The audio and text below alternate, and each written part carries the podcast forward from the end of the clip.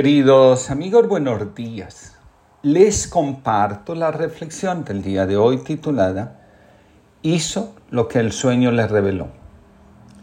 En los momentos de mayor intensidad de una crisis, es normal que los sueños nos den la respuesta que necesitamos para poder avanzar en el camino de la individuación. Quien sigue los sueños puede salir de la crisis. En el Evangelio de Lucas encontramos el siguiente texto. El nacimiento de Jesucristo fue de esta manera. María, su madre, estaba desposada con José y antes de vivir juntos, resultó que ella esperaba un hijo por obra del Espíritu Santo. José, su esposo, que era justo y no quería denunciarla, decidió repudiarla en secreto. Pero apenas había tomado esta resolución, se le apareció en sueños un ángel del Señor que le dijo, José, hijo de David, no tengas reparo en llevarte a María, tu mujer, porque la criatura que hay en ella viene del Espíritu Santo. Dará a luz un hijo y tú le pondrás por nombre Jesús, porque él salvará a su pueblo de los pecados. Todo esto sucedió para que se cumpliese lo que había dicho el Señor por el profeta. Mirad, la Virgen concebirá y dará a luz un hijo y le pondrá por nombre Emanuel, que significa Dios con nosotros. Cuando José se despertó, hizo lo que le había mandado el ángel del Señor y se llevó a casa a su mujer. Después de saber que su prometida estaba en embarazo, José debía haber vivido momentos muy difíciles. El Evangelio nos cuenta que estuvo pensando en repudiarla en secreto. En el sueño, el ángel del Señor conoce la voluntad de Dios. Dice Almudena Colorado, no sabemos mucho de cómo fue su vida desde el momento en que el ángel le advirtió en sueños que aquello que ocurría era cosa de Dios. Quizás José supo entender que a Dios hay que dejarle ser Dios. Y eso es una cuestión de ponerse en sus manos, de dejarse hacer, de encomendarse y poner toda tu confianza en quien ya primero confió en ti. Por eso José es el hombre obediente. No porque se someta, sino porque confía. Y es que José comprendió y aceptó que con Dios todo es pregunta y a veces también respuesta. Pero sin Dios todo es pregunta alocada, tirada al aire, sin orden ni concierto, ruidosa y vacía a la vez. Y nunca, nunca tiene respuesta. Hacer el propio camino es una empresa difícil, sobre todo cuando aparecen las pruebas, las cosas inesperadas que sacuden profunda el alma y nos hacen dudar del camino que tomamos.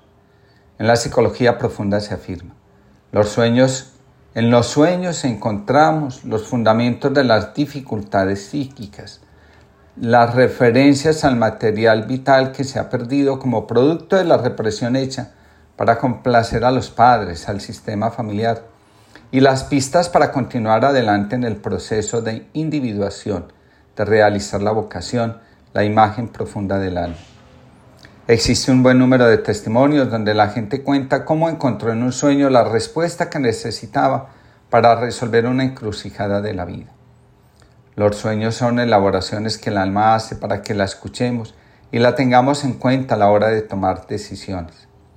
En el caso de José, cuando despierta, hace lo que el sueño le reveló. De esta forma se mantiene en sintonía con la vida, consigo mismo y con el destino el Mullah Nasruddin se trasladó a una nueva ciudad, la cual tenía una tradición muy peculiar. La gente guardaba su dinero para comprar monedas de oro y cuando eran ya suficientes para llenar una olla de barro, compraban el recipiente, lo llenaban con las monedas. Luego lo sellaban y luego lo enterraban en sus respectivos jardines en algún lugar secreto.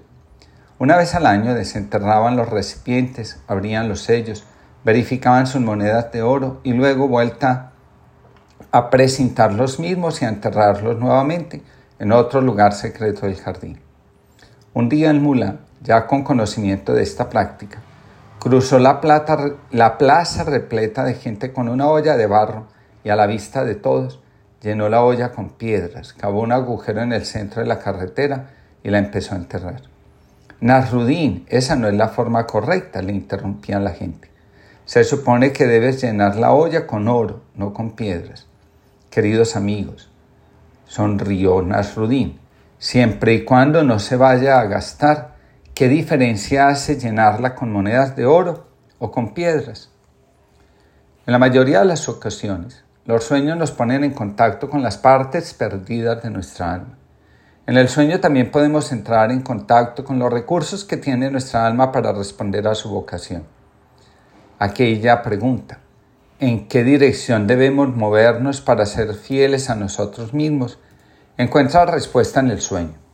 Jesús, eh, José supo que si deseaba ser fiel a sí mismo, a Dios, necesitaba tomar a María como esposa y adoptar el hijo de ella como propio. Dar este paso implica saber rendirse ante lo que sucedió, ante lo que es. La vida fluye cuando damos nuestro asentimiento a los sucesos como han sucedido, como han ocurrido. Seguramente, para José hubiese sido más cómodo que Jesús fuera hijo de su sangre. Sin embargo, aceptó y vio que también de esta forma podría ser padre, maestro y acompañante. En los sueños encontramos el camino a seguir cuando encontramos el callejón, la sin salida. En los sueños podemos encontrar el material arquetípico con su potencial que nos permite hacer las conexiones necesarias para poder iluminar lo que está oscuro y ver mejores posibilidades donde la angustia parece convertirse en el horizonte. Los sueños influyen en nuestra actitud ante la llamada de la vida y nuestra respuesta. En el sueño también se hacen presentes las emociones, especialmente aquellas que necesitan ser liberadas para que el amor fluya y la abundancia sea posible. Las emociones del sueño nos pueden indicar el miedo, la fascinación o la rendición frente a lo que la vida espera y pide de cada uno de nosotros. Mientras nosotros no sabemos qué rumbo debe tomar nuestra vida, Estamos bajo el yugo del sufrimiento. Es muy difícil, a la hora de emprender el propio camino, saber si estamos respondiendo a los llamados de nuestra alma o a las expectativas que los demás tienen sobre nosotros. Esta falta de claridad es la que se denomina neurosis. Ser nosotros mismos no es una tarea que se realiza por decreto, es un viaje que el alma emprende y como tal no está exento de peligros, confusiones, equivocaciones y distracciones. A cada momento el viajero debe estar atento a la ruta y sobre todo a la meta. El profeta Elías, por ejemplo, creyó que la parada hecha en la casa de la mujer tsunamita podía convertirse en su destino. Tuvo que intervenir Dios para que saliera de la, de la comodidad que había encontrado y siguiera hacia donde Dios lo quería conducir.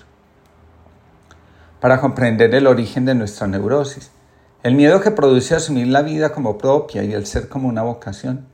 Necesitamos ir, como señala Verena Kass, a la Grecia antigua, a la escena donde Sócrates invita a Alcibiades a dirigir la atención sobre sí mismo, a aplicar su inteligencia a sí mismo, a tomar conciencia de sus habilidades para poder participar en la vida que anhelaba tener. Existen dos procesos fundamentales que nos ayudan a avanzar hacia el destino hacia la realización de la imagen de nuestra alma. Ellos son el autocuidado y el autoconocimiento. Nadie puede cuidar lo que primero no se molestó en conocer. Solo cuando somos capaces de ver y reconocer en el espejo del alma nuestro destino, podemos responsabilizarnos de él. Porque nuestros proyectos se desmoronan y fracasan y el éxito no nos llena como ansiamos.